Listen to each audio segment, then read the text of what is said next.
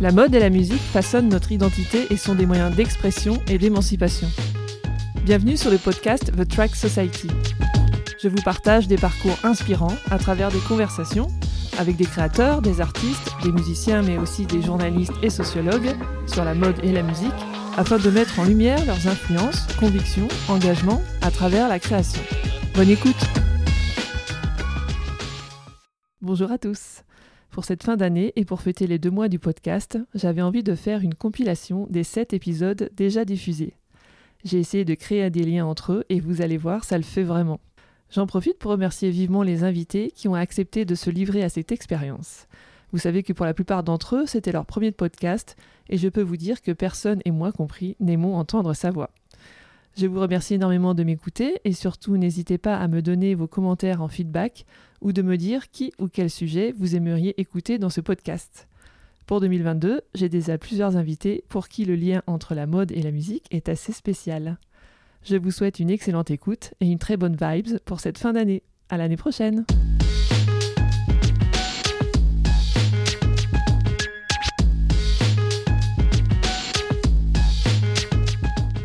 Faou Soulé, la cofondatrice de la marque Esthète, nous livre sa vision de la marque.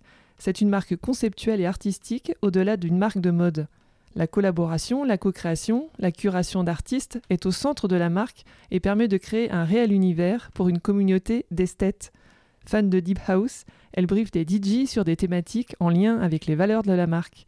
On l'écoute. Pourquoi esthète en fait C'est parce que, euh, c'est ce que j'expliquais tout à l'heure, c'est que dans le projet euh, initial, euh, c'était vraiment, pour moi, c'était ce qui était important, c'était vraiment justement l'esthétisme en fait. le style, l'esthétisme, la qualité, c'était très produit. Et j'aimais bien l'idée aussi de d'être d'avoir cette, cette notion d'esthétisme évidemment, mais d'être un esthète d'aimer le beau. Voilà. Après, c'est un acronyme aussi. J'en ai fait un acronyme. Donc, euh, c'est euh, Essentially Styled by Our Talented Collective for an Experiential Takeoff.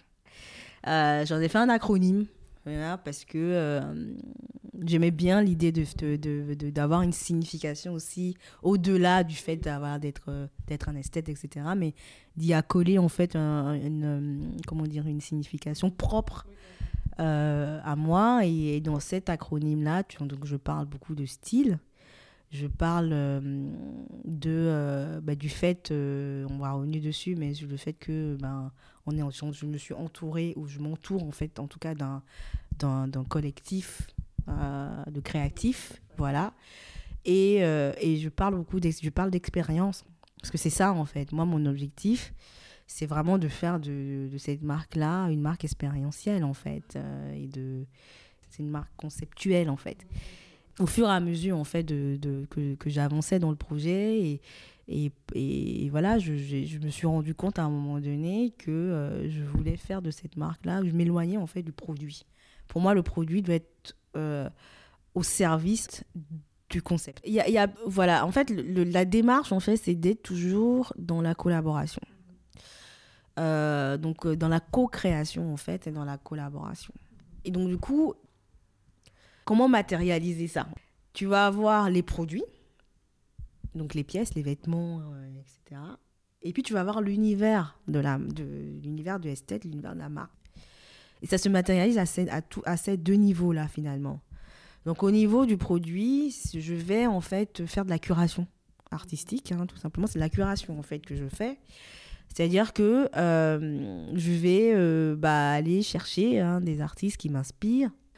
Déjà, c'est beaucoup mon, entourage, en fait, mon réseau, euh, parce que j'ai la chance. C'est aussi de là aussi qu'est venue l'idée de esthète telle que ça existe aujourd'hui. C'est que je me suis rendu compte que en fait mon entourage donc mes amis euh, beaucoup de mes amis en fait sont artistes voilà donc euh, moi je ne l'étais peut-être pas mais d'une certaine façon je l'étais parce que j'ai j'ai comment dit j'évoluais en fait dans un euh, dans un monde artistique en fait. J'ai des amis qui sont très très proches de moi qui qui sont voilà DJ producteurs peintres etc Et, euh, et c'est de là aussi que qu'est venu euh, le, concept esthète en fait, parce que euh, je disais tout à l'heure que au début mon projet était très axé produit et que je sentais en fait qu'il y avait quelque chose qu'il fallait que j'aille plus loin, mais cet aspect en fait artistique, culturel était sous-jacent parce que c'est moi en fait finalement, c'est mon univers, c'est ce que j'aime, etc. Et, euh, et, justement, je me suis rendu compte à un moment donné que il fallait que je que justement pour me démarquer en fait parce qu'il y a des marques tout aussi géniales euh, qui se lancent euh, avec des beaux projets enfin des beaux belles démarches etc et que pour justement me démarquer mon projet à moi des autres parce qu'il n'était pas beaucoup plus original hein, finalement des marques qui ont envie de faire de faire valoriser des savoir-faire il y en a beaucoup ben, en fait, il fallait que je mette plus de moi, en fait. Et donc, du coup, c'est comme ça que l'aspect conceptuel, l'aspect artistique est, revenu, en fait, euh, est devenu le, centre, en fait, du, projet. Et, euh, et, donc, voilà. Et donc, comment je cherche les artistes? Ben, Au départ, les deux artistes avec lesquels on a collaboré, c'est des amis. J'ai fait un brief et voilà, je lui ai dit voilà, toi tu as le, comment dire le thème de l'hédonisme, interprète-moi l'hédonisme à ta façon, l'hédonisme à ta façon. Donc voilà, donc, euh, donc lui, il a fait un premier mix. Après, le deuxième mix qui est sorti en septembre, c'est euh, une autre euh, copine à moi qui s'appelle Beryl, qui fait partie d'un duo qui s'appelle Josie Knight. donc elles sont deux avec sa meilleure amie et elles sont sud-africaines. Enfin, Beryl n'est pas sud-africaine, mais elle est, elle est suédoise, non norvégienne, pardon, et Botswana. Voilà. Et, euh, et, son amie Primrose, elle, est sud-africaine et euh, suédoise, je crois. Et donc, du coup, elles, elles sont, euh, bah, pour le coup, imprégnées dans la, dans la, dans la house sud-africaine, etc. Et donc, du coup, pareil, je leur attribue aussi une thématique qu'elles ont interprétée à leur façon. Et là, je, suis en train de travailler sur le troisième mix. Bah, en fait, c'est, c'est, moi j'adore. Euh, bah, tu, esthète, tu verras, c'est, euh, c'est, des, c'est des silhouettes assez loose, euh, enfin assez oversized. Voilà, moi j'adore. c'est des pièces qu'on, qu'on, a, qu'on a sorties, c'est beaucoup, beaucoup d'inspiration workwear. J'adore le workwear, j'adore les vestes de travail. après, moi, ce qui est important, c'est que les vêtements soient fonctionnels je suis pas euh, dans une création euh, hyper euh, comment dire ça? J'aime en fait les coupes simples mais quand même mais quand même décalées c'est à dire que ça va être ça va être vraiment l'association justement voilà d'une de, quelque chose d'assez minimalisme avec une pièce forte par exemple donc c'est un peu ça en fait. Euh, et, après, moi, je suis très influencée par, le, par les pièces vintage. Euh, donc tu vas avoir, euh, tu vas avoir une forte influence vintage en fait dans la façon dont je vais imaginer les choses, les pièces en fait, ce que je vais créer. Et, et, voilà, et donc du coup, c'est assez drôle parce que justement, il y a beaucoup des, pièces qu'on est en train de, sur lesquelles on est en train de travailler, ça vient de ma garde-robe. C'est un état d'esprit underground, influencé par la musique New Wave, Noisy, celle de Nick Cave, des Sonic Youth, qui guide le duo à la tête du Gian Meller Club, Karine Arabian et Frank Blay. Ici encore, plus qu'une marque d'objets de luxe, c'est une communauté, un club où les mélanges de pratiques extérieures à la mode sont au cœur du projet. On pense bien sûr à la Factory d'Andy Warhol. Et on les écoute. Alors, il y, a plusieurs origines. Euh, déjà, c'est un, nom très long, c'est un nom qui, veut dire pas mal de choses.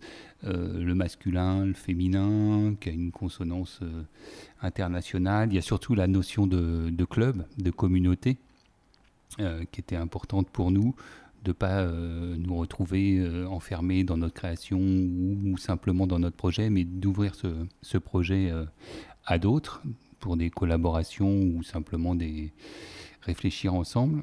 Et, euh, et puis après, si on rentre dans le détail, euh, voilà, il y a, l'histoire de, de Mélor, qui est un, un chroniqueur mondain, qui écrivait euh, au début du siècle dernier dans une revue ou un journal plutôt très conservateur, conservateur oui, c'est ça.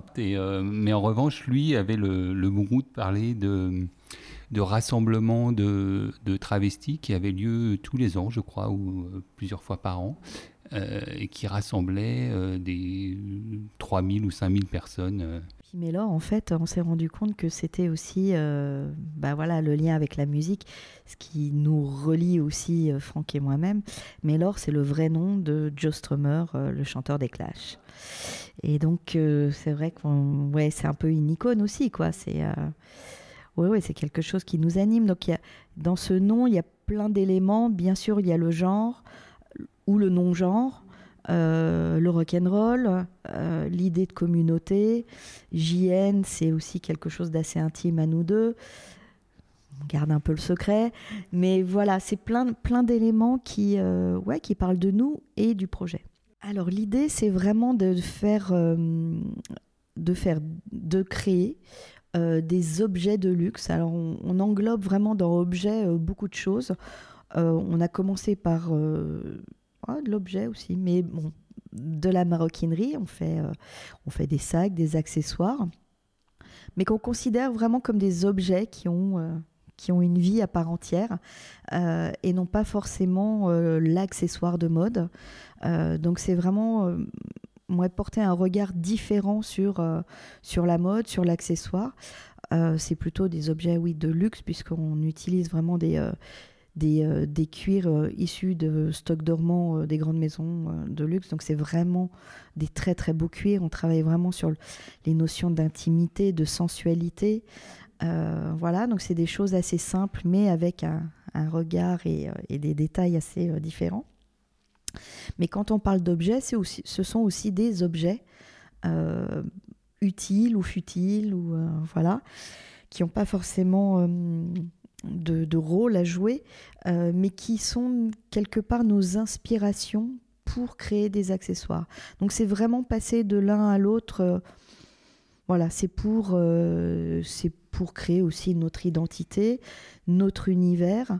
on a fait pour la biennale de design, la biennale émergence à Pantin, on a fait, on a glané des gravats euh, dans la rue sur des chantiers qu'on a recouverts euh, de mousse puis de cuir cousu à la main façon cellier euh, qui nous font des formes voilà qui sont qui seront de toute façon toujours plus intéressantes que des choses qu'on aurait dessinées. Et donc à partir de ce matériau qui sont déjà des objets de luxe qui peuvent servir de cale-porte ou autre, ou de presse à papier plutôt chic, nous inspire pour faire voilà, d'autres accessoires, des médailles, des petits sacs, euh, etc. C'est un peu notre, notre sauce, notre. en fait, on s'inspire pas on essaye en fait de ne pas s'inspirer. Alors comme, fait la mode souvent, c'est de s'inspirer euh, de la mode euh, d'avant. On essaye vraiment de ne pas prendre ces chemins, mais pas Mais notre inspiration n'est pas forcément euh, d'aller chercher du visuel. C'est plutôt aller chercher des principes qui sont externes à la mode. Euh, et, c'est vrai que ce principe de, voilà, cet acte d'aller chercher des, des, gravats et de les recouvrir de, recouvrir de cuir, puis en faire des accessoires de mode, c'est pas un, principe vraiment euh, de, créateur de mode ou de styliste, quoi. Donc c'est ça qui nous intéresse, c'est vraiment d'aller chercher des, des, choses qui sont vraiment dans la poésie du quotidien, euh, des petites choses et qui comment, qui sont de la démarche plutôt d'un plasticien plutôt qu'un créateur de mode. Donc c'est plutôt ces démarches hein, et ces, euh, ces, modes de pensée qu'on essaye de, voilà, de mettre dans JN Miller Club plutôt que euh, l'inspiration de mode. Donc euh, c'est pour ça qu'on va, euh, on essaye de mêler les pratiques pour aller piocher ben, dans les, les, les, fonctionnements de la musique, les fonctionnements d'un designer ou d'un galeriste ou d'un artiste, d'aller chercher des fonctionnements et des codes qu'on va pouvoir réinjecter dans JN Miller Club à notre sauce, bien sûr ce côté euh, un peu révolté et subversif, c'est vrai que c'est au fond de nous. Et, euh, et, euh, aujourd'hui, avec toute l'expérience qu'on a, ben, l'assumer pleinement dans JN Miller Club et faire quelque chose qui n'est pas du tout subversif, mais qui est une façon de voir les choses vraiment différemment. Ouais, ça c'est vraiment, c'est ancré en nous, c'est mettre la création au service du business et pas l'inverse, au cœur de toute chose.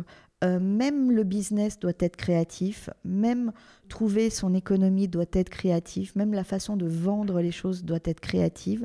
Donc ça c'est vraiment, c'est euh, la base du GN Miller Club. C'est que toute question même, je ne sais pas, euh, peut-être la plus triviale, la plus comptable des choses, doit être une, réflexion entre nous deux et doit être, euh, voilà, peut-être presque une invention, quoi. Ça, on aime vraiment remettre tout en question. Et euh, oui, c'est notre côté un peu révolté, quoi. Les années 80 arrivant, le rock and roll m'a happé.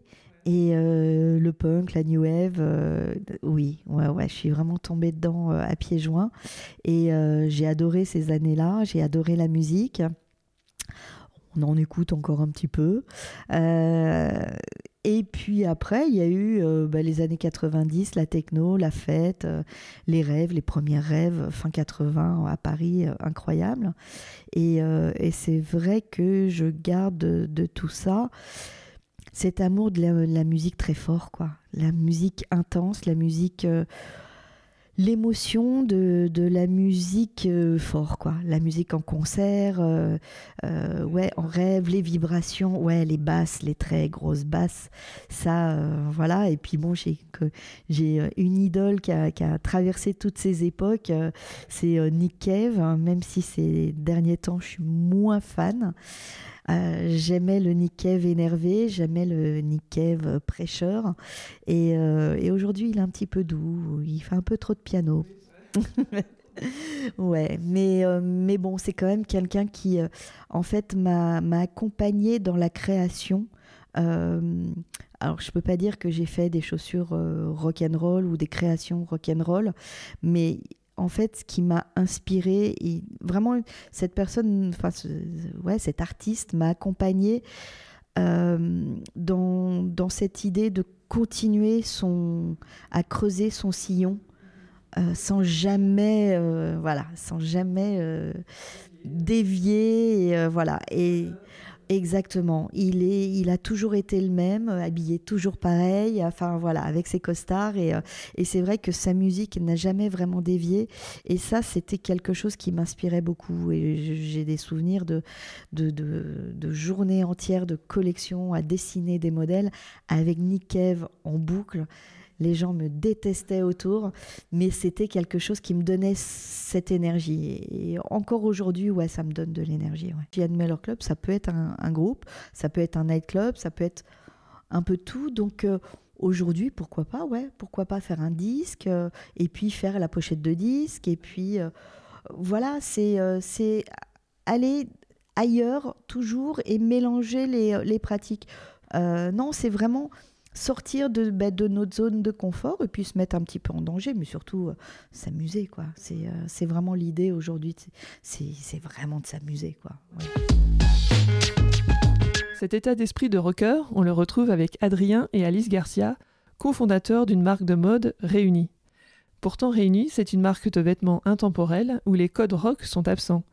Adrien et Alice nous expliquent en quoi la coupe, la qualité du vêtement, son design peut, je cite, avoir du chien, être comme si on était à un concert des Stones et vous fout la patate. On les écoute. Ado, je me rappelle d'avoir euh, beaucoup, beaucoup, beaucoup écouté le, premier album de Muse. Euh, ça, c'est mes premiers, mes premiers souvenirs vraiment où, où j'avais, je devais avoir un baladeur ou un MP3. C'était plutôt un baladeur, c'était encore des CD, je pense. Euh, et, poncé vraiment en long et en large cet album de Muse. Ça, c'était vraiment au collège. Hein. C'est vraiment l'année de ma seconde où c'est vraiment ça a tout changé. C'est quand j'ai découvert les Strokes. 2001, euh, j'étais euh, j'étais euh, j'étais j'étais en seconde à Oyonnax et septembre 2001 sort l'album des Strokes. Et c'est une, une, découverte assez exceptionnelle parce que, parce que je n'ai pas arrêté de les suivre. Et surtout, moi, je me rappelle de mon premier, un de mes premiers concerts des Strokes au Transborder à Lyon où c'était l'album Is Visit. Le, concert durait 45 minutes, c'était très court. Mais oui, ils avaient que 10 chansons, donc ça durait pas très longtemps. Il n'y avait pas de rappel, rien. Et, euh, donc euh, j'ai beaucoup écouté les Strokes, euh, premier album, deuxième album, troisième, quatrième, cinquième, sixième. Et, un autre, un autre truc qui m'a beaucoup suivi aussi, c'était The Libertines. J'adorais bah, Pete Doherty, tout ce qu'il faisait, mais après, bah, Pete Doherty a fait The Baby Shambles, euh, qui j'ai beaucoup écouté. euh, euh, son acolyte a fait un autre groupe qui s'appelait Les Dirty Pretty Things, que j'ai beaucoup, beaucoup écouté et que j'ai même vu en concert quand j'étais en stage à Los Angeles pendant mon école hôtelière. Et puis, bien sûr, j'étais j'étais très fan. bah, tout à l'heure, on parlait de Sazio, Oasis, l'acronyme de Oasis, euh, Sazio. Donc, Oasis, on- ouais, bien sûr, j'écoutais énormément euh, Oasis, Blur. Euh, C'était ouais, toute la Britpop. euh, euh, beaucoup écouté aussi The Hives, euh, les Kills, The Kills. ça, je les ai vraiment poncés. Et puis, on a bien sûr aussi écouté beaucoup les anciens, le ZZ Underground, les Beatles, les Rolling Stones. en tout cas, moi, j'ai vraiment baigné dans ce. Je suis vraiment un enfant du rock, tu vois. Pas un enfant, je sais pas comment. Ouais, c'est. Mais j'étais vraiment un rock, un indie, indie pop. euh, mais euh, c'est vraiment ça qui m'a qui m'a vraiment bercé. Et j'étais vraiment très réfractaire à tout ce qui était euh, musique électronique à l'époque encore. Tu vois, j'étais j'étais vraiment impur. Quoi. Il fallait, je voulais pas écouter de musique électronique. Je voulais pas écouter de rap. Et je suis arrivé. Euh, je suis d'ailleurs pas trop accroché au rap hein, en vrai. hein. Quelques chansons qu'Alice me fait. Alice me, me balance parfois de Joule. Ouais. Et, et moi, j'écoutais pas, et je me rappelle qu'il y avait beaucoup de gens bah, au collège, au lycée, qui, qui étaient absolument fans de, du Wu-Tang Clan. euh, et les mecs, euh, ils écoutaient que ça, quoi. Il fallait pas leur parler de, de rock, hein. Ils te, ils te charriaient à mort, quoi. Et, euh, et c'est vrai qu'il y avait deux- vraiment deux ambiances, quoi. Le, le rock, le Airbnb, le, le, le Airbnb, le R&B et, euh, et, le, et le rock, quoi. Et moi, j'étais vraiment euh, le clan rock. J'avais mon blouson en cuir, mes petites jeans, mes petites converses. Non, ben moi j'étais j'étais rocker à fond, donc euh, euh, j'allais beaucoup dans les friperies euh, m'acheter des. euh, T'as pas connu, mais on se connaissait pas. pas bébé. mais oui, mais en fait, quand tu regardes le, le look des, des Strokes premier album, ils étaient en, en, en jean, en, en veste de costard, en cuir. euh, la Converse, c'est un peu grâce à eux le revival de- des Converse dans ces années-là. Euh, et donc, forcément, moi, je faisais ça. Alors que j'étais pas du tout taillé pour porter ce genre de choses. Parce que, moi, vous voyez pas l'image, mais euh, il n'y a que du son. Mais je, je suis pas très grand. Je suis plutôt quelqu'un de trapu. Euh, je suis pas gros, mais je suis quelqu'un de trapu. Et, on est quand même dans les années euh, Eddie Slimane chez Dior. Où le look, c'était vraiment le- le mec filiforme, androgyne, très mince, très maigre, voire euh, limite anorexique. Et moi, j'étais euh, petit, euh, tassé, quoi, petit gros. euh, et donc, mais par contre, je portais quand même les jeans très serrés, les converses, le petit cuir. Donc, ça rendait pas du tout à l'image. mais voilà, j'y croyais, j'y croyais, j'y croyais dur comme fer, c'est clair. Bah, dans ma tête, moi, je pensais que j'allais finir rockstar, hein, clairement. et euh, et j'y croyais à fond. Et euh, donc, avec le groupe de musique, j'écrivais, j'écrivais mes chansons. euh, je, me, je me projetais vraiment à fond dans ce truc-là. Et ça a changé un petit peu après quand je suis arrivé en école hôtelière, parce que bon, le, look de rocker, c'est, boule à zéro, costard toute la journée, etc. Donc c'était un vrai crève-cœur. Euh, et donc ce que, ce que me racontaient les Strokes dans leurs chansons, ou les Libertines, ou les frasques de Pete Doherty, ça m'éclatait. Et aussi cette fureur de vivre. À un moment donné, euh, je trouve que quand... Pour moi, ce qui incarne les rockers et les rockstars, c'est quand même cette fureur de vivre, de vivre fort, vite, euh, de brûler la, la mèche par les deux bouts. Et, euh, et, et, et- quand on fait un vêtement, je pense qu'on on se projette là-dedans aussi. Il faut que c'est du chien, quoi. Il faut que, il faut que ça soit vraiment un, ouais, un concert des Rolling Stones. Quand on, ouais, quand on met le manteau, euh, ça me, ça me fout la patate, quoi. De toute façon, c'est là aussi où la mode et la musique sont très proches. C'est que quand tu regardes un défilé de mode, c'est c'est souvent il y, y y a des concerts en même temps que les défilés de, de, de, de Eddie Slimane. Euh, la bande son est hyper présente et c'est souvent des, des musiques fortes comme ça qui, qui foutent la patate. Les influences d'Adrien Garcia, celles de la Britpop avec Oasis notamment, m'ont donné envie d'interviewer Benjamin Durand, co-auteur du livre Oasis ou la revanche des ploucs. J'ai voulu comprendre ce que représentait le mouvement de la Britpop dans les années 90 à travers la réussite des frères Gallagher, et aussi ce que ce courant musical pouvait signifier chez les marques en termes de revendication ou de message d'empowerment à la jeunesse. On écoute Benjamin.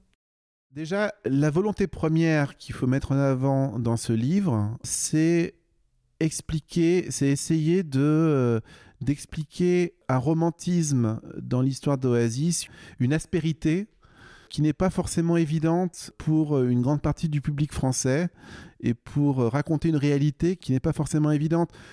Le fait d'avoir vécu en Angleterre m'a fait vraiment réaliser à quel point le public en France pour le rock indie, le rock anglais, etc., est toujours un public assez euh, des jeunes gens qui atteignent en grande majorité euh, le niveau lycée, même on, peut même dire un niveau étudiant, donc qui est à un certain niveau et donc est plutôt des centres-villes, etc.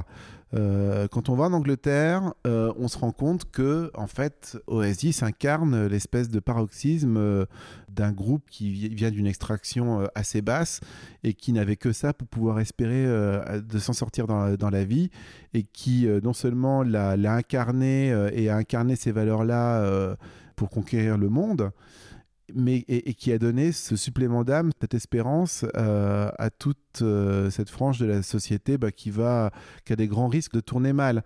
Donc, on était conscient d'avoir un titre qui n'était ni complètement exact euh, par rapport à une réalité, etc., mais qui allait venir titiller la curiosité d'un public français pour l'amener par la lecture du livre à vraiment comprendre, bien circonscrire de qui on parle, de qui et de quoi on parle, à la fois au niveau de, qui sont les frères Gallagher euh, et les autres membres d'Oasis, et quel est le public qui, euh, maltraité, qui a essayé de survivre, qui a essayé de créer, mine de rien, sa culture dans une énorme adversité pendant l'ère thatchérienne et qui euh, a gagné sa, fierté grâce au succès de ce groupe. Et aussi raconter à quel point euh, l'organisation par classe sociale en Angleterre est beaucoup, beaucoup plus dure, beaucoup plus impitoyable, euh, euh, beaucoup plus rabaissante que ce qu'on ce peut connaître en France, mais à quel point aussi la musique là-bas a ce don magnifique de réussir à élever les âmes, les conditions et à, et à, faire, et à faire révéler toute la poésie qu'il peut y avoir dans une, euh, dans une éducation euh, où, la culture a eu euh, n'a malheureusement pas pu avoir une place suffisamment grande, mais peut permettre de d'atteindre quelque chose d'un peu mieux que la délinquance. Pulp était plus effectivement sur l'entretien d'un dandisme anglais qui remonterait euh, aux Kinks. Je pense surtout à un personnage comme Ray Davis. Hein.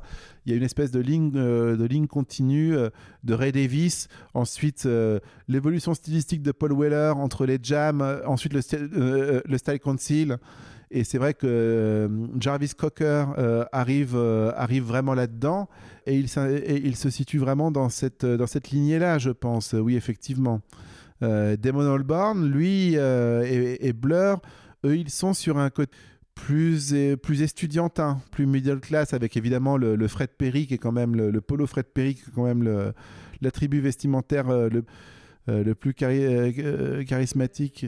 Ça, c'est vraiment le côté, le côté Blur et pour aussi exprimer euh, un côté un peu nationaliste. Que Blur, euh, c'est un jeu que Blur a, beaucoup joué, mais de toute façon, le, tournant du succès pour Blur, euh, après un album, un premier album passé relativement inaperçu, même s'il avait un tube dedans, There's No Other Way, qui d'ailleurs était quand même un, pompage du style des Stone Roses assez, assez éhonté.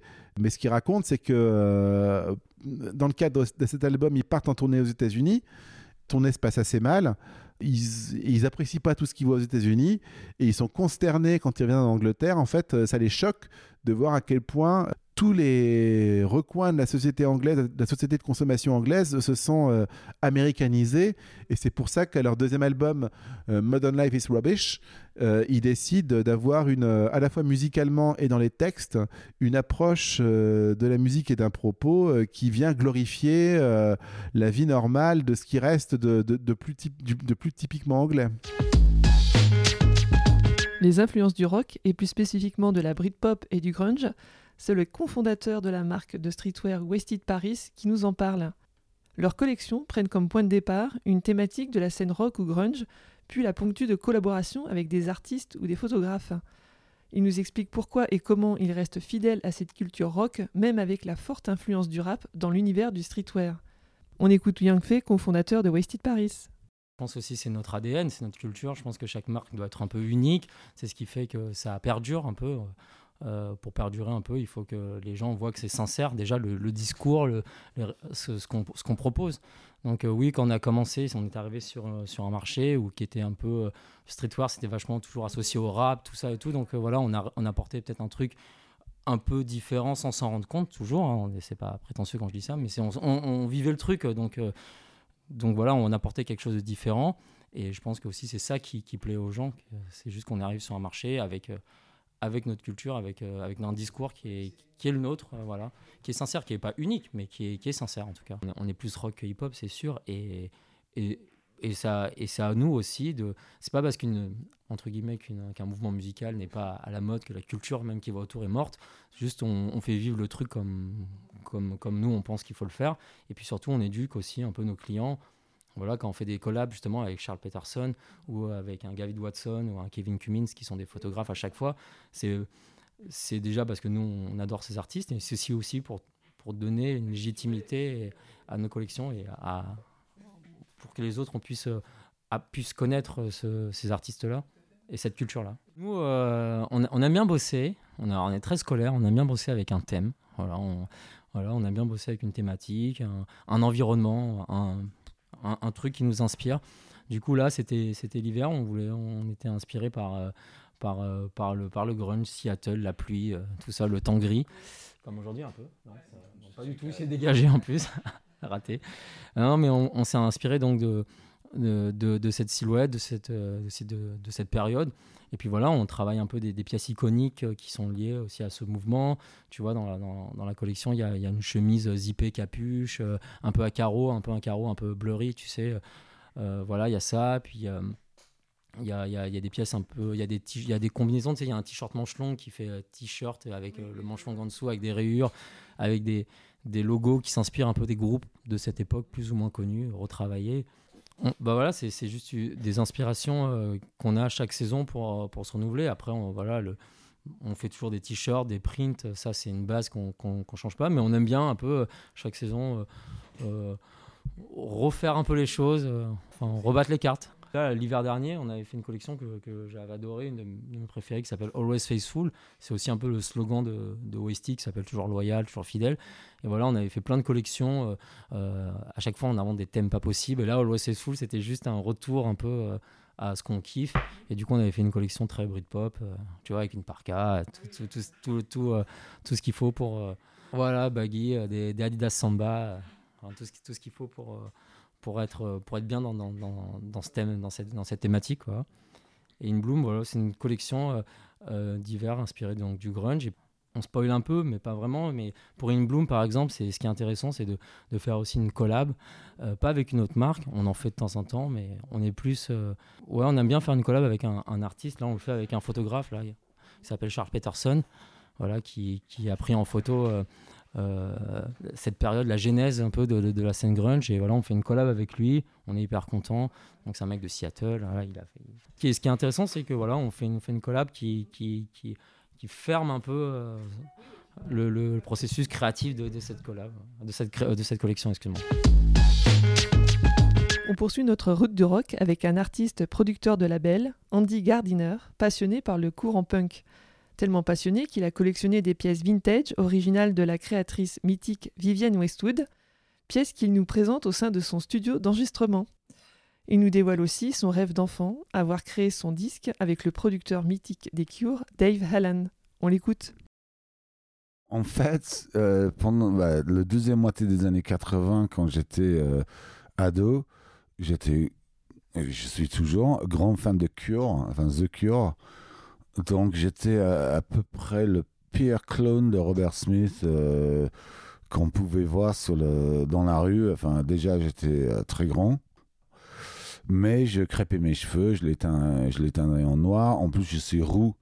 Donc, euh, il fallait mettre du rimel sur mes cils, etc. Enfin, c'était tout un, tout procédure pour sortir. Et après, quand, quand, ouais, quand, quand ce, mouvement s'est arrivé et que voilà, on, commençait tous à, danser toute la nuit, euh, ouais, enfin, j'avais fini mon, mon, période euh, cure et voilà, on, on- a, il y avait Cyberdog qui était, qui était ouvert à, Londres avec genre du raveware, enfin street raveware.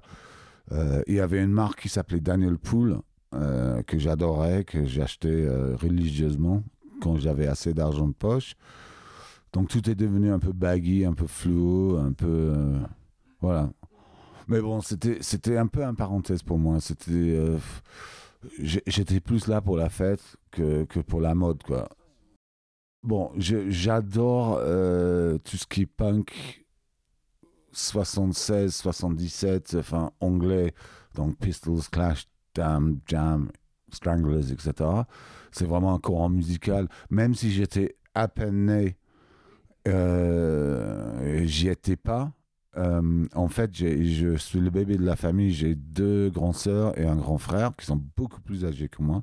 J'étais un peu l'accident heureux euh, de la fin pour mes parents. Et ma sœur, elle était un peu dans cette scène-là.